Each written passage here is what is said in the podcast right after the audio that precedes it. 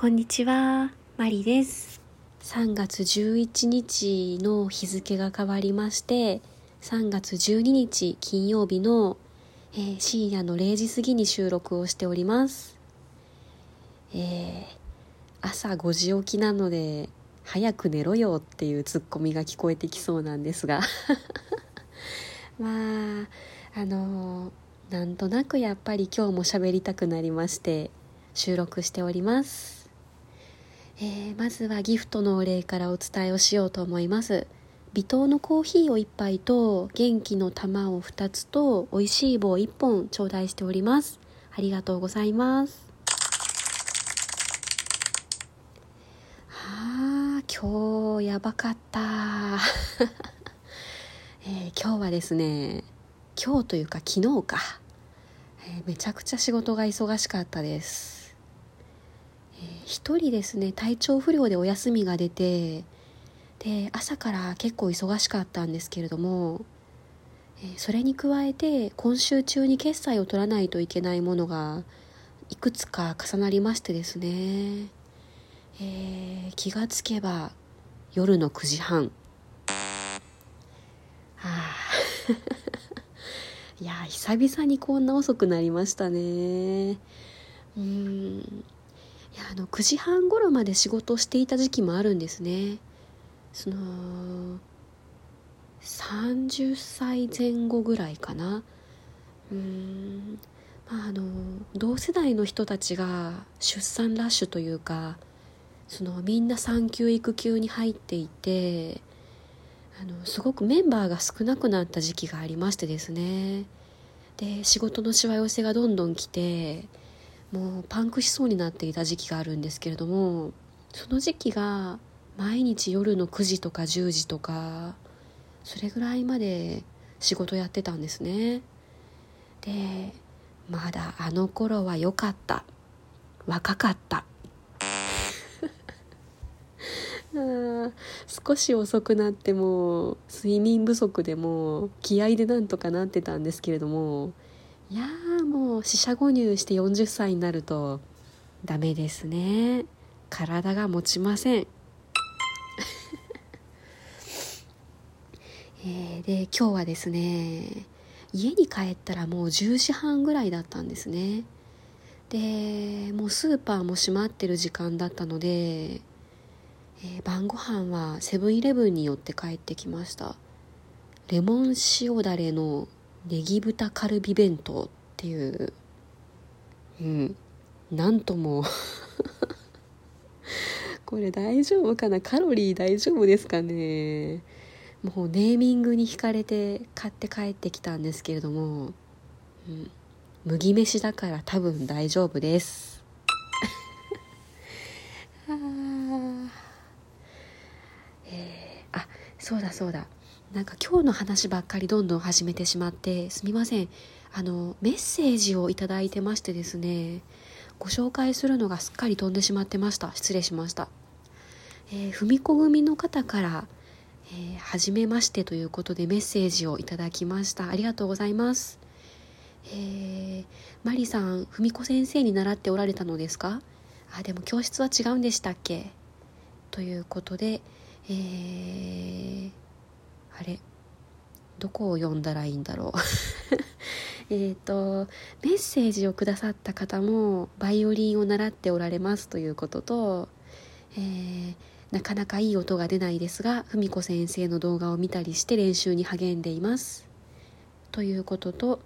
えーマリさんの声いいですね。なんかとっても癒されますっていうことと。えーあとこの方もですね弓を引いています。斜面打ち起こしの壁流です。ということでメッセージいただきました。あのいろいろ割愛しちゃってすいません。えっと最初の質問に答えるとですね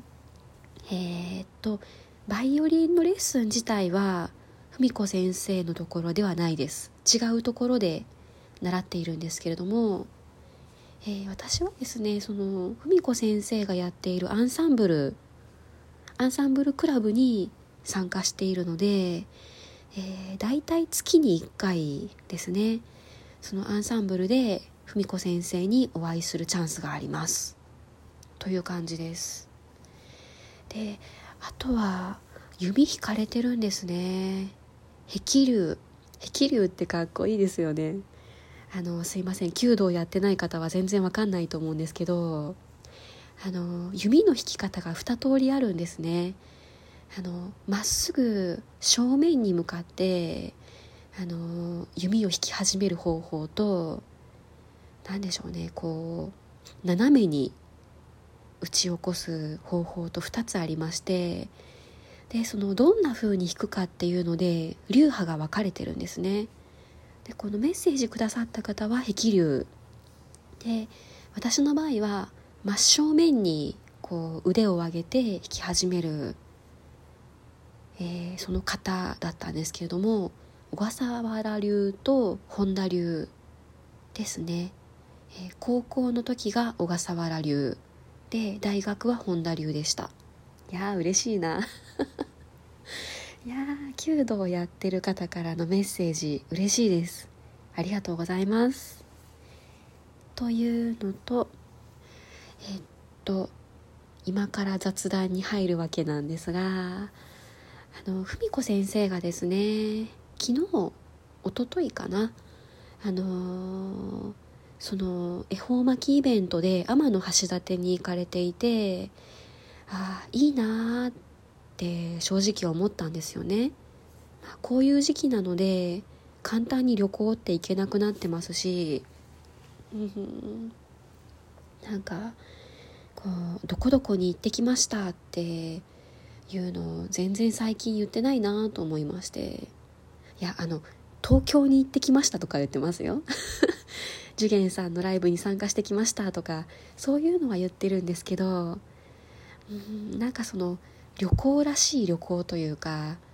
例えば1泊2日で行くとかそういうの全然ないなと思ってでちょっと羨ましかったんですよね。であの私には実はコロナが落ち着いたら行きたいなと思っているところがありまして今日はその紹介をできたらなと思っています。ズバリ三笹バイオリン美術館です。バイオリンされてる方は聞いたことがあるとか行ったことがあるっていう方もいらっしゃるかもしれないです。えっと鳥取県の三笹町っていうところにあるんですね。えっと何て言ったらいいんだろう。漢数字の3っていう漢字に朝っていう字を書いて三笹って読むんですけど、えー、近くにですね三笹温泉とかあの温泉街があります。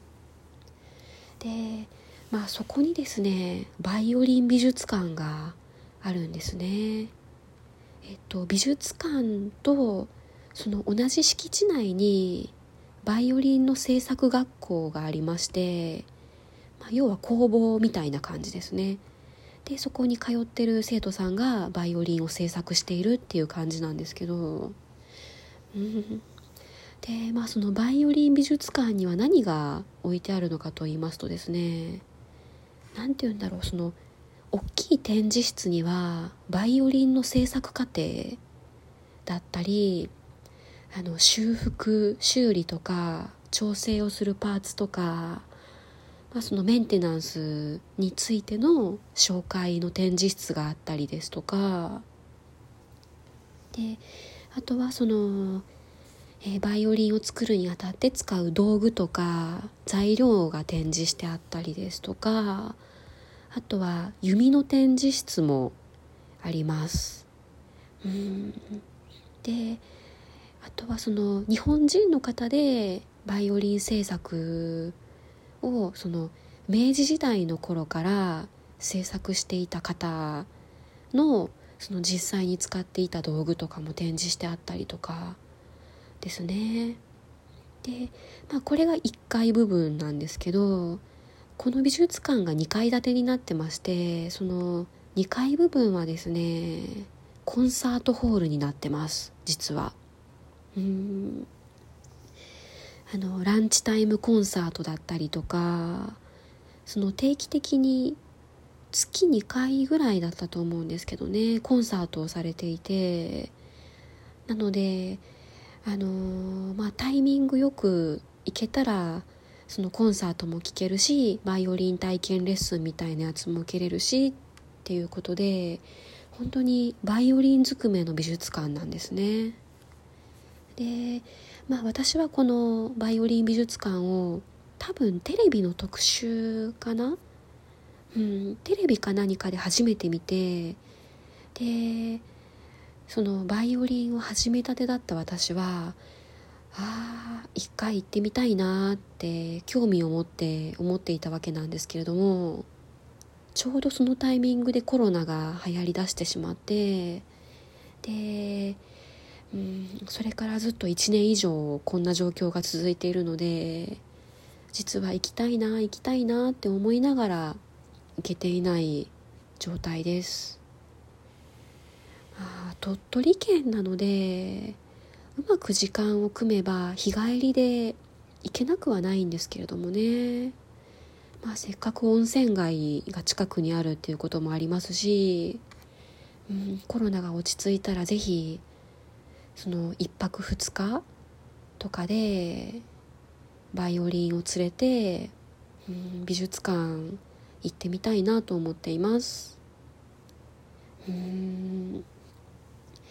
ね本当にこの状況いつ落ち着くか分かんないですよね。であと大阪から来たっていうだけでちょっと嫌な顔されたりしないかなと思って、うん、ちょっと正直心配はしています。いつか行けたらいいなと思ってます。マリでした。